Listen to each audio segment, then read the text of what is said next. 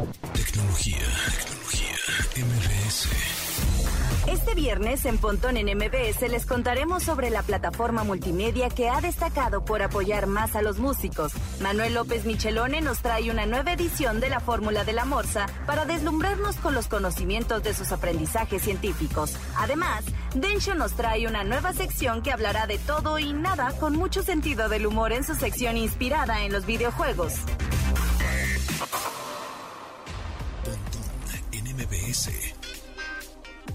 Una hora de lenguaje analógico trascendido a digital.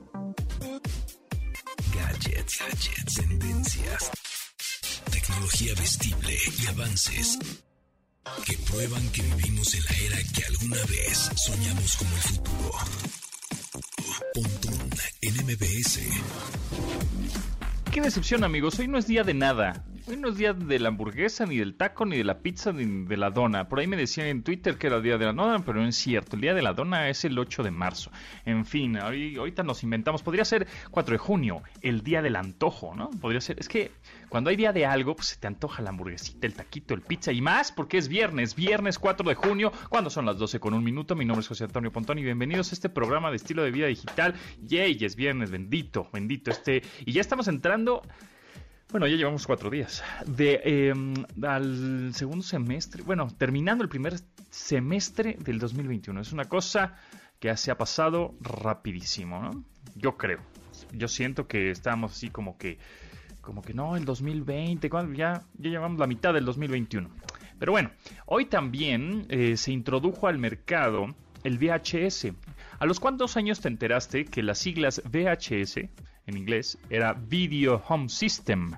Bueno, pues hoy se introdujo al mercado en Estados Unidos en 1977. Entonces, pues la pregunta es, ¿qué tanto, bueno, en su casa o antes, en la casa de su abuelita puede ser, si tenían más betas o VHS? Yo me acuerdo que teníamos betas, algunos betas, y como que el VHS era como, te era, oh, ya tienes un VHS, que tienes mucha más onda, ¿no?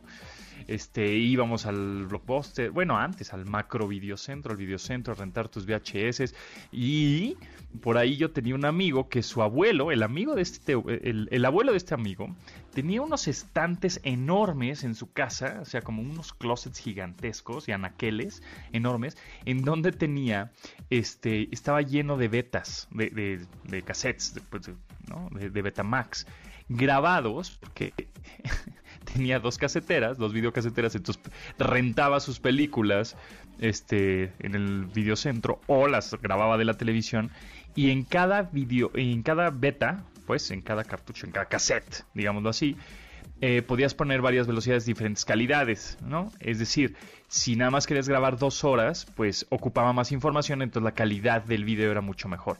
Pero, este, si querías grabar seis horas, por ejemplo, en un mismo videocassette, pues eh, la calidad era más baja, pero te cabían tres películas. Entonces yo me acuerdo que alguna vez le ayudamos a hacer como un catálogo. Tenía alrededor de, yo creo que unas cinco mil, seis mil películas fácilmente, o más, yo creo.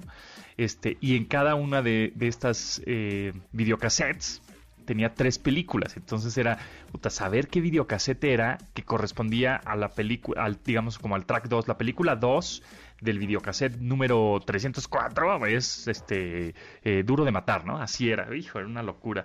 Pero bueno, pues ya todo eso, todo eso está en línea, está en internet, está en la nube, este, está, está en Netflix, está en Prime Video, está en HBO Max, está en Paramount Plus, está en Disney Plus están todos estos servicios. Ya no tenemos reproductores.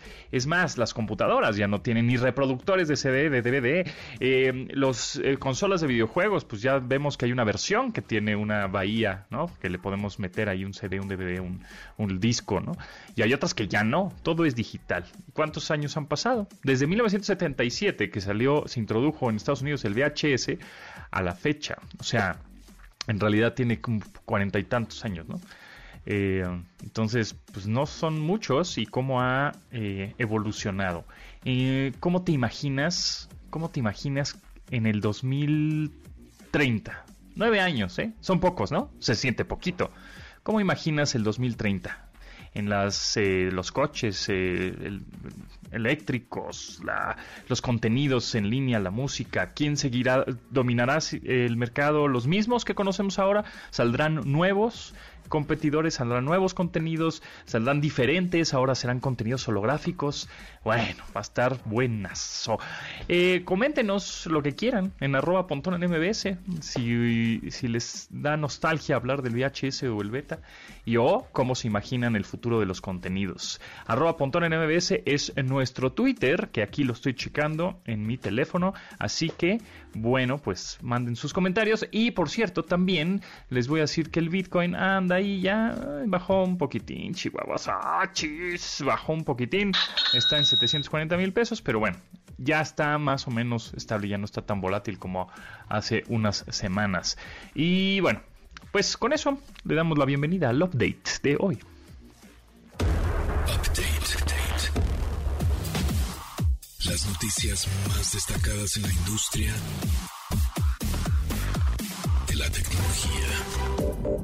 YouTube ha pagado más de 4 mil millones de dólares a la industria musical en el último año. Además, ha añadido a más miembros de paga en el primer cuarto de 2021 que en cualquier otro periodo desde su lanzamiento. A través del sistema soportado por anuncios en 180 países y suscripciones en 96 naciones, los usuarios tienen la opción de redituar a los generadores del contenido disponible en la plataforma con su dinero o su atención, por lo que los anunciantes buscan la manera de incluirse en la conexión musical que YouTube permite al usuario para llegar con mayor facilidad a la aceptación del mismo. A su vez, la plataforma informa que más del 30% de esta cantidad generada se deriva del contenido generado por usuarios, por lo que se ha convertido en una fuente de ingresos significativa para artistas, compositores y dueños de los derechos de algún trabajo musical. Con esta información, YouTube busca motivar a los artistas a impulsar sus carreras a través del contenido compartido en su servicio. Tecnología, tecnología, los próximos días 21 y 22 de junio será celebrado el Amazon Prime Day 2021 en todo el mundo. Esta fecha promete más de un millón de descuentos en el planeta por parte de pequeñas y medianas empresas que venden en el gigante de comercio electrónico, por lo que la misma hará una inversión de 100 millones de dólares en apoyos. Los más beneficiados con esta promoción serán los suscritos a Amazon Prime, quienes contarán con el doble de ofertas disponibles en todas las ramas de Amazon. En México habrá un impulso especial a las promociones de las categorías PIN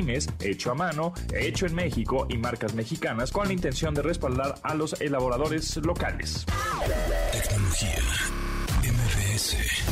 Satoshi Nakamoto, el supuesto creador del Bitcoin, tendrá una estatua en Budapest, Hungría, fabricada en bronce y en tamaño real. La imagen será la de un individuo encapuchado cuyo rostro estará compuesto por una superficie reflejante para quienes se acerquen al monumento puedan ver su propia cara y así mantener el misterio que caracteriza al personaje en cuestión. La leyenda que acompañará la obra mostrará la frase Todos somos Satoshi en un proyecto financiado por las organizaciones Mr. Coin Crypto Academy, Blockchain Hungary Association y Blockchain Budapest, además de otras 27 organizaciones independientes y miembros de la sociedad civil. Esta escultura será colocada en el Graphisoft Park del tercer distrito de Budapest. A casi tres años de la muerte del chef Anthony Bourdain, se presentará un documental sobre su vida titulado Roadrunner, a film about Anthony Bourdain, donde su muerte, incontables teorías sobre la razón del suicidio aparente que cometió han surgido. Sin embargo, el documental plantea la interrogante de muchos que se preguntan el qué pudo orullar a una persona tan exitosa y con un trabajo de ensueño a tomar la drástica decisión de terminar con sus días. Este trabajo fue dirigido por Morgan Neville y se estrenará el próximo 11 de junio en el Festival Festival de Cine de Tribeca para llegar a salas de cine norteamericanas el 16 de este mismo mes. Aún no hay fecha definida para que llegue a territorio mexicano, pero los estaremos informando. Tecnología MVS. Sí hay día, hoy sí es día de algo. Sí es el primer viernes de junio se celebra el Día Mundial de la Dona. Exactamente, la celebración que nació en Estados Unidos se ha extendido alrededor del mundo y su origen se da cuando un grupo de mujeres voluntarias del ejército de Salvation Army decidieron regalar donas a los soldados durante la Primera Guerra Mundial. En agradecimiento por dicho gesto, se les conmemoró, se conmemora el Día de la Dona en Estados Unidos celebrando por primera vez el 7 de junio, pero se celebra el primer viernes de junio. Entonces sí es el día del... Muy bien, entonces pues, traguemos donas. Excelente. Eh, mientras eh, voy por mi dona, escuchen esto.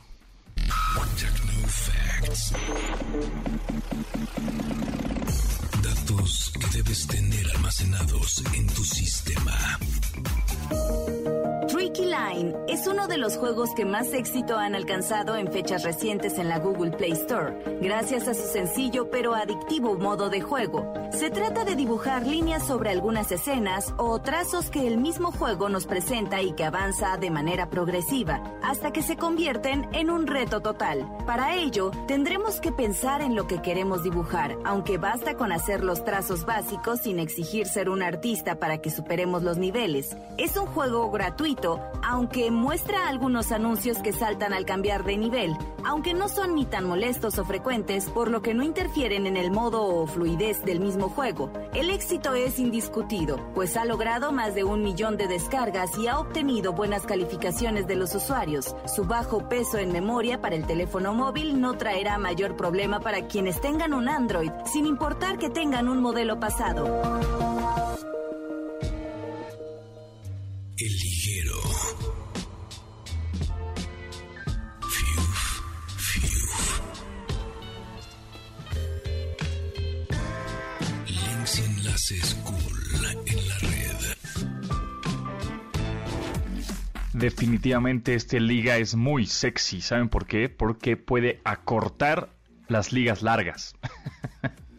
Conocemos muchos servicios para cortar eh, o el shorter URL o cortar las ligas porque de pronto esas links que ponemos o que pegamos en redes sociales o en un mail o en un, este, un documento en PDF, un Word, etcétera, pues no vamos a poner luego toda la, la liga o el URL, el link que es eterno, que es gigantesco. Hacemos copy paste, no sé, de Google Maps y son enormes, ¿no?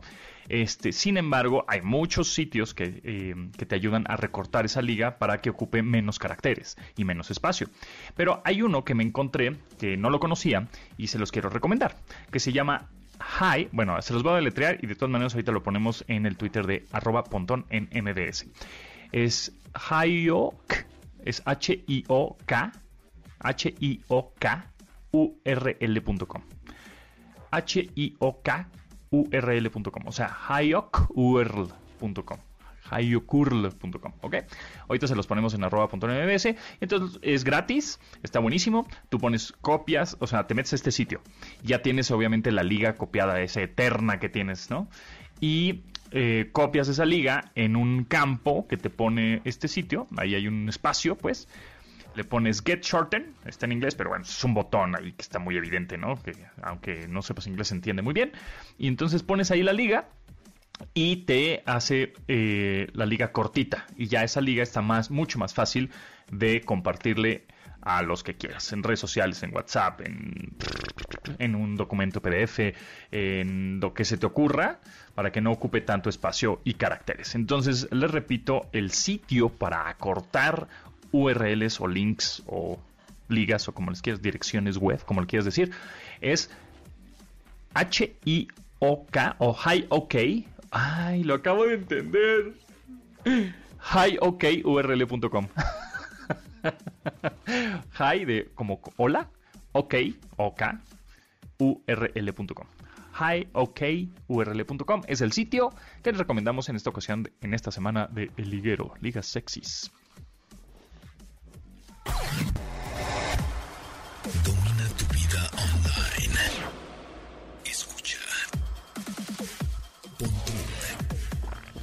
MBS.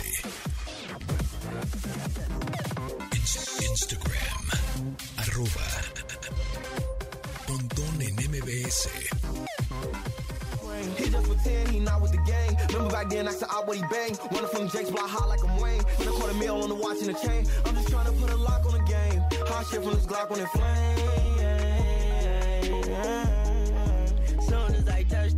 El come rapero Paul. G su equipo con sus grandes ídolos Lil Wayne para el exitoso y más reciente sencillo que alcanzó y que lanzó Gang Gang. Esta aparecerá en el álbum de Paul, Polo G de Hall of Fame, mismo que incluirá su exitoso primer single Rapstar durante este mes de junio.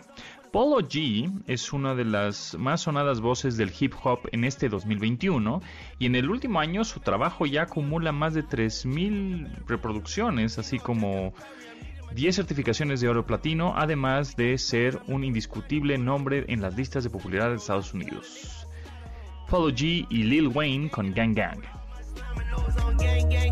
Grove, no plain Jane. I smoke Zario, and when the rain came, I put the top down under the dark clouds. I'm shining gold. You to the gray clouds, I might fuck around and drop the top in the rain. Yeah. The squad, we don't play around, we'll lay down, hit top close range. Running from jets, black hot like I'm Wayne. Spend a whole meal on the watch and the chain. I'm just trying to put a lock on the game. Hot shit from this Glock when it flames.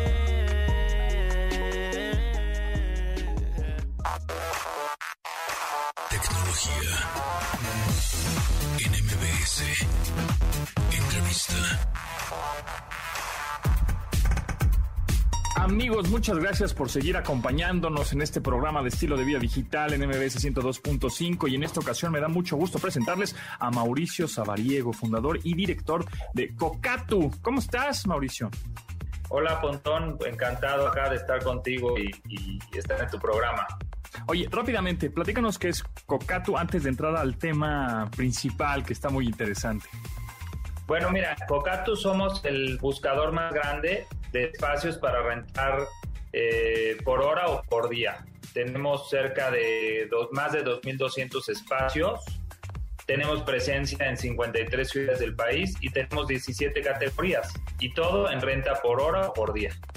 Y hablando de espacios, eh, bueno, eh, Mauricio se refiere a espacios de todo tipo. O sea, yo me metí uh, ayer, creo, así al sitio, ayer antier, y vi que tenían espacios como, pues sí, este, digamos, habitacionales, pero oficina, pero eh, para cuartos de ensayo, para música, para este locaciones para tomar fotografías, cocinas, para tomar clases de cocina o grabar videos de cocina. O sea, como que espacios en general de todos salones, como tipo fiestas, etcétera, ¿no? Eso está bien interesante. As- Así es, este, tenemos desde salas de juntas, espacios de coworking, salones de capacitación, consultorios, terrazas, jardines, eh, salas de cine, eh, estudios, como bien lo mencionabas, de fotografía, salones de ensayo. Entonces, prácticamente tenemos una diversidad muy grande de espacios y lo más interesante es que se pueden rentar por hora o por día. Claro, bueno, pues Cocatu hizo una encuesta muy interesante acerca de los distractores que hay en el home office, porque pues evidentemente en la pandemia, este, en estos tiempos pandémicos, que todavía ahí andamos saliendo, pero todavía estamos, eh, gente, hay mucha gente trabajando en home office, las oficinas grandototas todavía no, no, no regresan a sus oficinas principales, ¿no? A sus headquarters. Entonces, este, hicieron una encuesta muy interesante acerca del top 10 de los principales distractores en el home office o en el trabajo en casa. Y creo que soy parte de la estadística. Creo que yo hubiera contestado lo mismo. y nos vamos, eh, bueno, pues vamos a conocer estos números, ¿no? Así, es, eh, digo, como todos sabemos, el, el tema del home office fue una solución temporal, más no una solución permanente. Esto de pronto estábamos todos de un día al otro, nos dijeron, bueno, señores, váyanse a trabajar tus- a sus casas, nadie sale, nadie puede venir a la oficina, y pues eso eh, metió en muchos retos, ¿no? A, a tanto a las empresas como a las personas que, que estuvimos trabajando en, en- en home office y, y nos dimos a la tarea justamente a través de Cocatu de hacer esta encuesta, ¿no? De, de saber cuáles habían sido los principales distractores que la gente, que la gente se había enfrentado. Eh, el dato interesante es que casi el, el- el 99% de los encuestados nos dijo que sí había hecho home office eh, durante un periodo. Y después los resultados pues fueron muy interesantes porque digamos que el principal distractor eh, de todas las personas, de la encuesta la hicimos en abril de este año 2021, salió que el, el número uno eran los hijos, ¿no? Entonces, pues por más que amamos y adoramos a nuestros hijos, pues sí se convirtieron en un distractor importante a la hora de, de- de trabajar. Totalmente. Eh, de acuerdo. Ese es el número uno, ¿no? Los hijos. Porque, Sí, porque también están ahí por el homeschool, o sea, la escuela, la escuela en casa. Y entonces es mamá, no sirve la compu, mamá, no, o papá, no sirve la, esto, o este, están viendo la televisión a todo volumen, o qué sé yo, ¿no? Exactamente, los hijos no, no, no, significa solamente que teníamos al hijo sentado, ¿no? Ojalá así del suéter de papá, dame desayunar, sino también el hecho de que están haciendo homeschool, pues eso también implicaba que había que atenderlos y estar pendientes de ellos, ¿no? Entonces, pues bueno, ese fue nuestro, nuestro número uno con un 23% de la, de la gente encuestada. El segundo eh, también fue muy interesante que es todo lo que tiene que ver con el servicio a domicilio, las entregas a domicilio, el súper, eh, las compras en línea, todo, todo eso también generaba una distracción y obviamente pues son cosas que disminuyen la productividad de, de todos nosotros, ¿no? Al estar trabajando con esto. Claro, porque estás chambeando y de repente pues está, suena y suena el timbre, ¿no? Y ya llegó la comida, ya llegó el paquete que pediste, ya llegó cualquier cosa. Entonces sí, totalmente de acuerdo. Yo soy también parte de esa estadística. Número uno, los hijos. Número dos, las entregas a domicilio, que a cada rato pues suena, suena el timbre de tu casa. Y número tres. Mira, el número tres fueron mascotas. ¿no? Hasta, hasta el mismo eh, pájaro, eh, eh, todo lo que tiene que ver con las mascotas, ¿no? También nos contestaba uno que, que su vecino pues había decidido comprar una gallina y entonces este de, de pronto a media junta pues el, perdón un gallo y el gallo ahí cara, hacía su escándalo, ¿no? Entonces pues bueno, todo lo que tiene que ver con, con, con mascotas fue el número 3 con un 17%, que también pues las mascotas demandan, ¿no? Demandan, Sí, hay que ponerles mucha atención de que hay, que hay que llevarlas al jardín y hay que que hagas la necesidad y que va, hay que darle de comer y que, ¿no? Entonces, sí, número uno, pues el 23% son los hijos, los distractores, números unos en la eh, en el home office o en el trabajo en casa. En el número dos tenemos las entregas a domicilio. Número tres, los perros o mascotas en general, totalmente, ¿no? Y, fíjate que la número cuatro es muy curioso y, no creo que te vaya a sorprender porque seguramente a ti también te pasó. El número cuatro fue el ropavejero. El ah. que venden colchones. y, seguro. La típica, mexicana. nos tocó que estábamos en una videollamada y por ahí unas risitas de alguien se, alguien se le está colando el audio, ¿no? De obviamente de exactamente, ¿no? Pues pues estás a media reunión y tú estás este, proyectando algo y bueno, el, clásico ropajero de aquí de la Ciudad de México, pues curiosamente fue, fue el número cuatro y es, es, algo interesante. el, el número cinco, todo lo que tiene que ver con las labores del hogar, desde cocinar, lavar, este, todo el, el hecho de estar en casa lo que nos demanda. Así es. Y bueno, ese, ese este Pontón, pues fueron, son nuestros top 5 eh, dentro de la encuesta. Obviamente también se encuentran resultados como el carrito de los tamales, ¿no? El que pasa, porque el carrito de los tamales pasa en la mañana y pasa en la tarde, ¿no? Entonces, eh, ejemplos como el carrito de los tamales, el, el hecho de hacer la comida, eh, la televisión, en Netflix, que ya fueron respuestas mucho más pequeñas, pero digamos que nuestro top 5 pues son esas. Y por último, es, ¿te gustaría, en esta encuesta le preguntaron a la gente, ¿te gustaría regresar a trabajar a la oficina? Y aquí está interesante las respuestas que, dicen. La mayoría, casi un 60%, dice solo algunas horas y días a la semana. O sea, ya, eso quiere decir que pues, la gente... Eh, sí le gustaría regresar, pero con un esquema híbrido en el que ya vieron que los resultados pueden llegar a ser los mismos, aunque estés en oficina o no estés en oficina como tal, ¿no? Entonces ese, ese resultado está interesante porque ya se quedó así, yo creo que ya se quedó así, y los jefes y los líderes y de, de cada grupo, cada equipo, ¿no? En el trabajo, deben entender que las horas sí prácticamente que las horas nalga no sirven de nada, o sea, es más bien, entrégame resultados a la hora que quieras, como quieras, y si te desvelas es muy problema, pero yo quiero el trabajo hecho a tal hora, tal día, ¿no? Entonces eso me parece, eh, pues, de alguna manera padre, ¿no? Porque pues ya tú administras tu tiempo como, como quieras. Así es, es el reto que, que, todas las empresas, los empresarios y, los mismos colaboradores de las empresas es el reto al que se anda, porque efectivamente el resultado fue muy, muy interesante al ver que el, 77, 78% de las personas quieren regresar a la oficina. De ese 78%, efectivamente, casi el 60 dice sí, pero en un esquema, en un esquema híbrido. Entonces, quiere decir que un rato, tres días a lo mejor voy a ir a la oficina y los otros dos días no. Y el reto es que cómo vamos a lograr que la gente ya ahora sí trabaje en base a esos resultados y no solamente al, ir y como efectivamente lo dices, ¿no? Ir y checar tarjeta y estar. Y aquí es a donde pues Cocatu puede ser una solución interesante, pues ya que a través de, de, de Cocatu pueden encontrar espacios donde trabajar sin distractores, ¿no? hablando un poquito de, de, la encuesta que hablábamos, él decía, bueno, hoy me toca trabajar en casa o, o home office, bueno, pero tengo una reunión importante, tengo que juntarme con mi equipo, no lo voy a hacer en mi casa, no puedo tener las reuniones aquí. Bueno, a través de Cocatu puedes encontrar ese espacio ideal para trabajar por hora o por día. Claro, sí, nada más necesito, necesito dos horas, ¿no? Esta semana en lo que nos reunimos, quitar estos distractores, me tengo que salir un poco de mi casa por, por justo porque ya el perro no lo aguanto, porque el hijo me está gritando y porque este me están llegando a cada rato rato este paquetes y servicio a domicilio, necesito dos horas, este sin esos distractores, me voy eh, y rento una, una, oficina o un espacio como estos. Bueno, pues la verdad es que está muy interesante, Mauricio. Eh, algo más que quisieras agregar porque el tiempo se nos va volando. Mauricio Sabariego, eh, fundador y director de Coca. Pues bueno, realmente invitar a, todos a, que conozcan la, plataforma, a que también el hecho de, este regreso a, las labores, pues bueno, que, puedan evaluar esta opción e invitarlos a todos prácticamente a conocerlo. Y bueno, antes que nada agradecerte por este tiempo y esta, esta charla tan amena.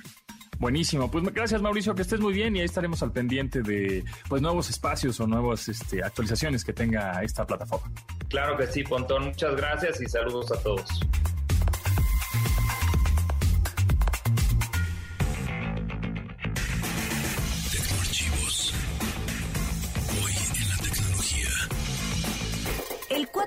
Junio de 1977, el formato de videocassettes VHS es presentado por Beatstar en Norteamérica. Esta introducción la hace en la conferencia de prensa de la Consumer Electronics Show de aquel año en Chicago. El Video Home Systems, mejor conocido como VHS, se basaba en un estándar desarrollado por la compañía JVC un año antes, en 1976. En comparación con el formato de Sony Betamax, contra el que competiría, el VHS permitía mayor duración en la reproducción, así como regresar y adelantar la cinta con mayor velocidad.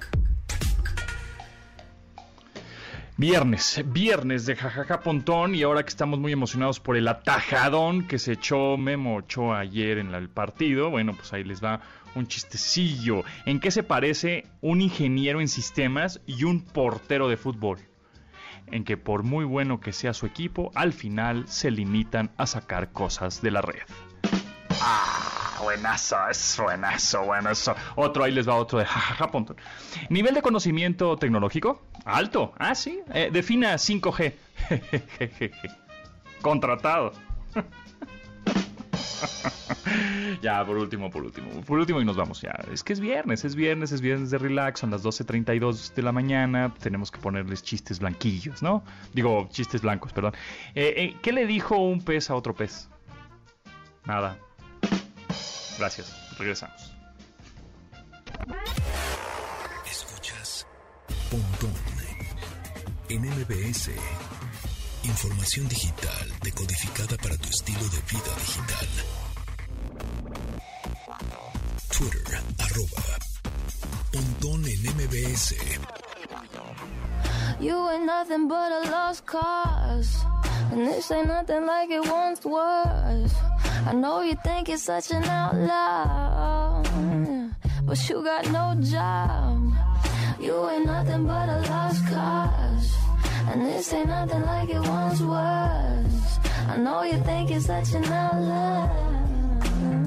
But you got no doubt. I used to think you were shy. But maybe you just had nothing on your mind. Maybe you were thinking about yourself. Billie Eilish lanzó un nuevo sencillo de su próxima producción discográfica, Happier Than Ever. Al cual llamó Lost Cause. Para promocionarlo, Billy decidió estrenarse como directora de videos en el que se muestra en una pijamada con sus amigas, la cual termina por perder el control y hacer cosas inesperadas. Lost Cause ha sido bien recibido por parte de sus fanáticos, quienes ya no pueden esperar a que llegue el 30 de julio de este año para comprar el más reciente álbum de la norteamericana, misma que promete ser uno de los grandes éxitos comerciales para este 2021. La canción Lost Cause de Billie Eilish.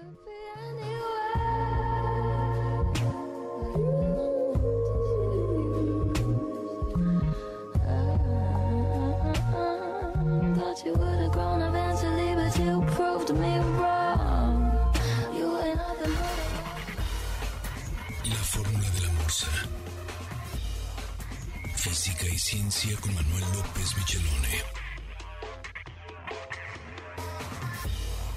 Señores, ha llegado el viernes, el viernes de la fórmula de la morsa para hablar de cosas nerds y cosas de ñoñería extrema. Manuel López Michelone, ¿cómo estás? ¿Cómo estás, Montón? Todo ¿Qué bien, onda? todo bien. Oye, es que el personaje de esta semana en este programa de radio es Alan Turing. Entonces vamos a platicar un poco más de Alan Turing, de cuál es la prueba eh, Turing, primero que nada. Bueno, mira, bueno, Alan Turing sabemos que eh, se le conoce como el padre del cómputo moderno porque desde luego cuando él vivió no existía las computadoras como las conocemos ahora, pero las primeras máquinas eh, que se crearon que fueron para la Segunda Guerra Mundial, la Mark I me parece y demás, bueno, se- es- están basadas en un diseño de Turing y otros científicos ingleses que trabajaron para decodificar los mensajes de los nazis de la máquina Enigma. De ahí nace todo este asunto, ¿no? Sí, que hay una Turing película muy buena, Muy fuertemente. Exactamente, hay este eh, sobre Turing. Y Turing trabajó muy fuertemente en este campo, en la Segunda Guerra Mundial, pero eh, era un científico eh, muy, muy serio y entendía muy bien el tema del cómputo a pesar de que estaba en pañales, por eso se le considera uno de los más importantes, ¿no? Pero bueno, él eh, escribió muchos artículos eh, sobre, sobre el tema de la inteligencia artificial, cosa que también es notable porque era un tema que ni siquiera, bueno, ni siquiera existía el término de inteligencia artificial, ¿no? Pero él se preguntaba, ¿puede una máquina pensar? ¿no? Y en ese sentido se le ocurrió crear una, un- algo que le llaman la prueba de Turing. Y la prueba de Turing consiste en lo siguiente.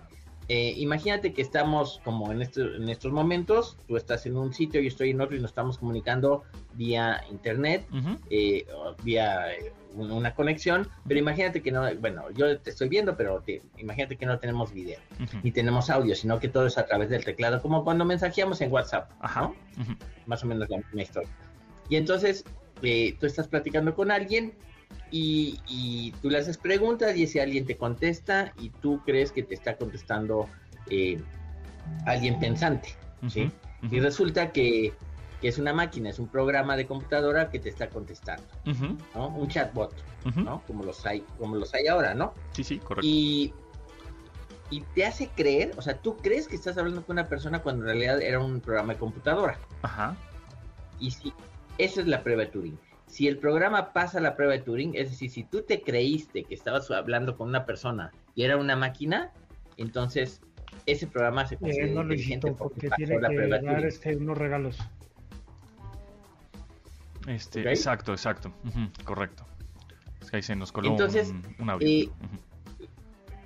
Bueno, el punto está en que hoy en día tenemos Alexa y Siri y todas esas cosas que sabemos que son unos asistentes electrónicos y que no hay ninguna persona atrás inteligente en un momento dado, ¿no? Pero nos hacen creer de, en cierta medida que, que- que- que hay algo atrás que es inteligente, ¿no? Por ejemplo, Alexa, además de, de- de que contesta con cierta sensatez, a veces hasta, hasta es como cómica y tiene, Simpatía. eh, tiene buen humor, ¿no? Y Claro. dice cosas chistosas. O sea, por Entonces, ejemplo, los- estos captchas o estos que cuando pones un correo electrónico te vas a registrar en una página y dices no soy un robot, es una cosa de Ajá. una prueba de Turing. No Sí, necesariamente. o sea, si, si, si, si tú, por ejemplo, puedes hacer un programa que pueda resolver los captcha que te ponen, ¿no?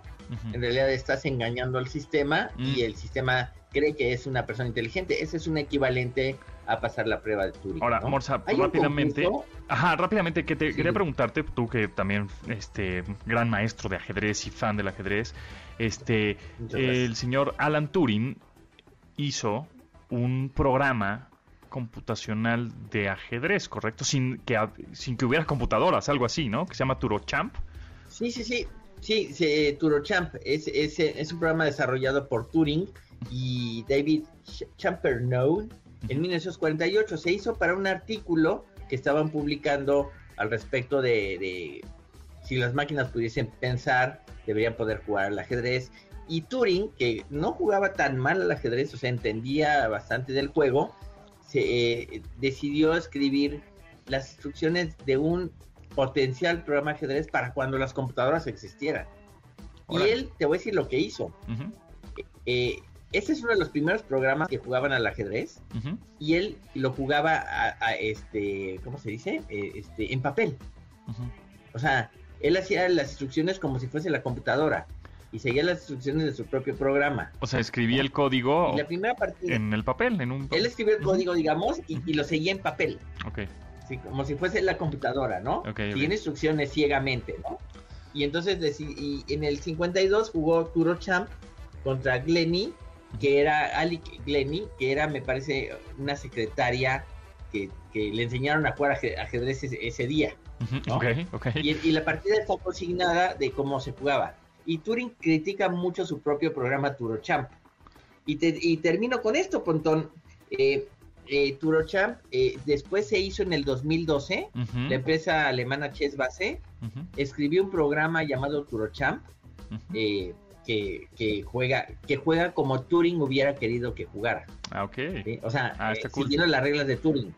Y, y a los a- en, en el- se hizo en el 2012 para, para la conferencia de los 100 años de, del nacimiento de Turing y Kasparov jugó contra el programa TuroChamp Órale. Oficialmente. y perdió Sí, Chu- y, le ganó muy rápido le, eh, le ganó muy rápido este Kasparov a TuroChamp pero fue una fue una partida que tardó en jugarse 100 años no entre que entre que Turing nació y finalmente se hizo un programa que seguía las instrucciones de Turing para hacer un programa de ajedrez Órale, está interesante. Pues hay que googlearlo, Turochamp, para ver si está por ahí y poder jugar contra él. Morsa, muchas gracias. Nos escuchamos próximo viernes con más ciencia y cosas de física, matemáticas, ajedrez y ñoñerías extremas. y ñoñerías y más ñoñerías aquí estamos los ñoños Eso, arroba Morsa, síganlo y también en su canal de YouTube que es Manuel Morsa. Gracias. gracias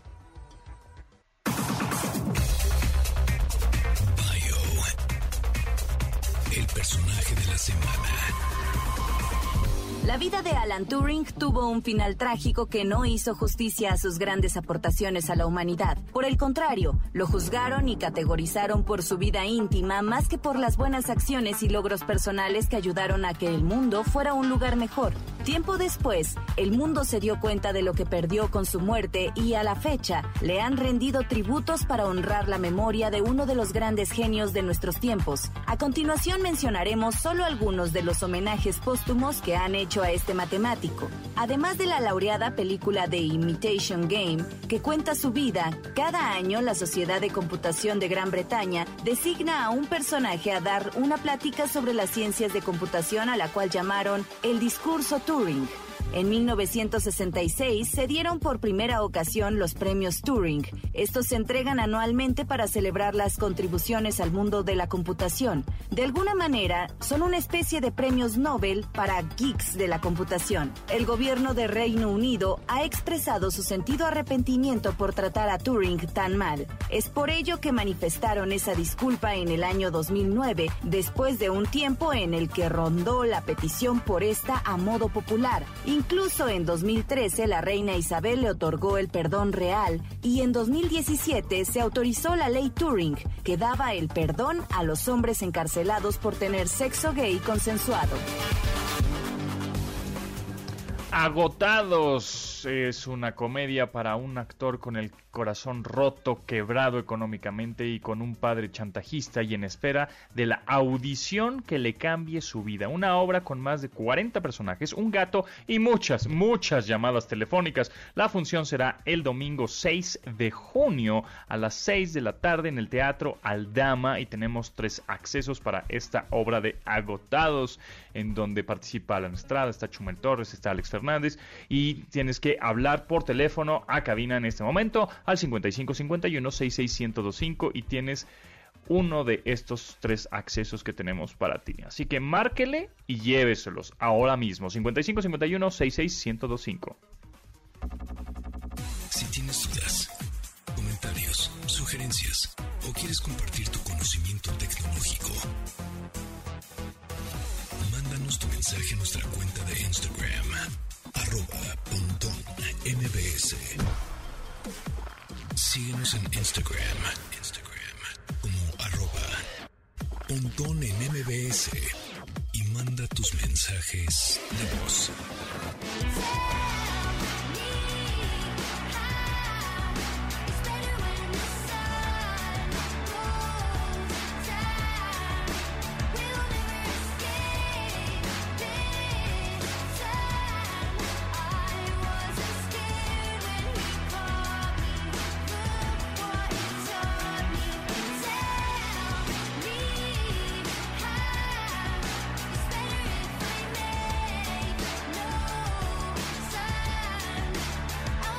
Esta semana, los escoceses Churches lanzaron un sencillo en colaboración con Robert Smith, líder y vocalista de la legendaria banda The Cure, al que titularon How Not to Drown. How Not to Drown. Este aparecerá en el álbum venidero del trío Screen Violence e incluso ya cuentan con un videoclip con estética film noir que formará parte de una trilogía para agregar factores de interés a los fanáticos de la banda. El álbum será puesto a la venta el próximo 27 de agosto de esta agrupación Churches y será el primer lanzamiento que se haga de la banda desde 2018, mismo que grabaron entre Glasgow y Los Ángeles pese a los tiempos pandémicos. La canción se llama How Not to Drown de Churches con Robert Smith de The Cure.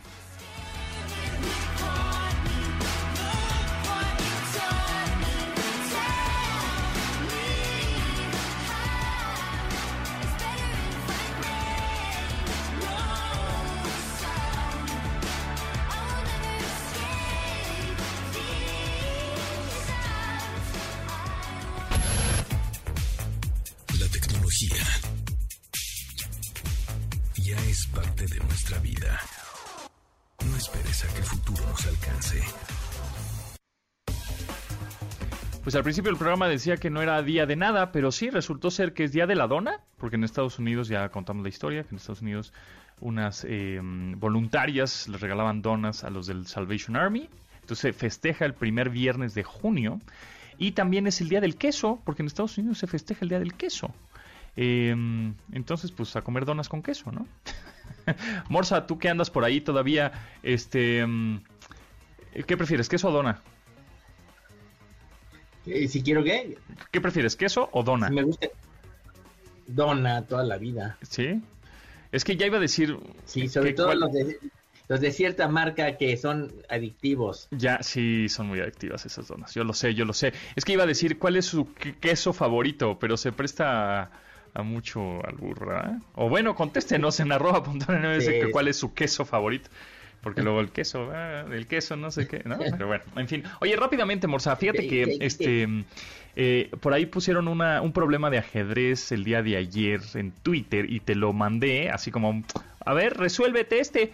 Y resultó ser que es una regla que no, no muchos personajes o individuos y aficionados al ajedrez conocen, que es la captura al paso. Tenemos un minutito para explicar qué es la captura al paso, porque hay otros movimientos en ajedrez como el enroque, etcétera, pero esa captura al paso de qué se trata. No importa si nunca has escuchado un podcast o si eres un podcaster profesional. Únete a la comunidad Himalaya. Radio en vivo. Radio en vivo. Contenidos originales y experiencias diseñadas solo para ti. Solo para ti. Himalaya. Descarga gratis la app. Bueno, eh, es, eh, se supone que en, ajedrez, cuando se inventó de alguna manera, a alguien se le ocurrió la idea que cuando un peón llega a la quinta fila, está lo suficientemente lejos de tu bando inicial, pero está lo suficientemente lejos también del bando, ¿no? Y entonces, para darle cierta ventaja a un peón en la quinta fila, que es más difícil de defender, se, se, se le dio la siguiente opción. Si tu rival juega un peón del costado del tuyo, o sea, al costado, en una columna adyacente a la tuya, y juega dos movimientos, pasa al lado de tu peón. Y tú te lo puedes comer si lo hubiera movido una sola vez. Claro, es, lo sacas del tablero como si como te lo comieras al paso. Es difícil como explicarlo en radio, sin embargo, ahí en el canal de, de Morsa, justo lo puse en, mi Twitter, que bueno, también puedes seguir en mi Twitter, que soy arroba japontón, japontón. Ahí puse el, momento preciso en donde, eh, del video, en donde Morsa explica, que es un video que ya tiene muchos años, donde Morsa explica qué es esa captura al paso, que yo no la conocía y es una regla muy pues rara, ¿no? Es una regla ahí muy... Sí, es, curiosa, es curiosa, pero tiene, bueno, tiene sus, sus, este, más detalles.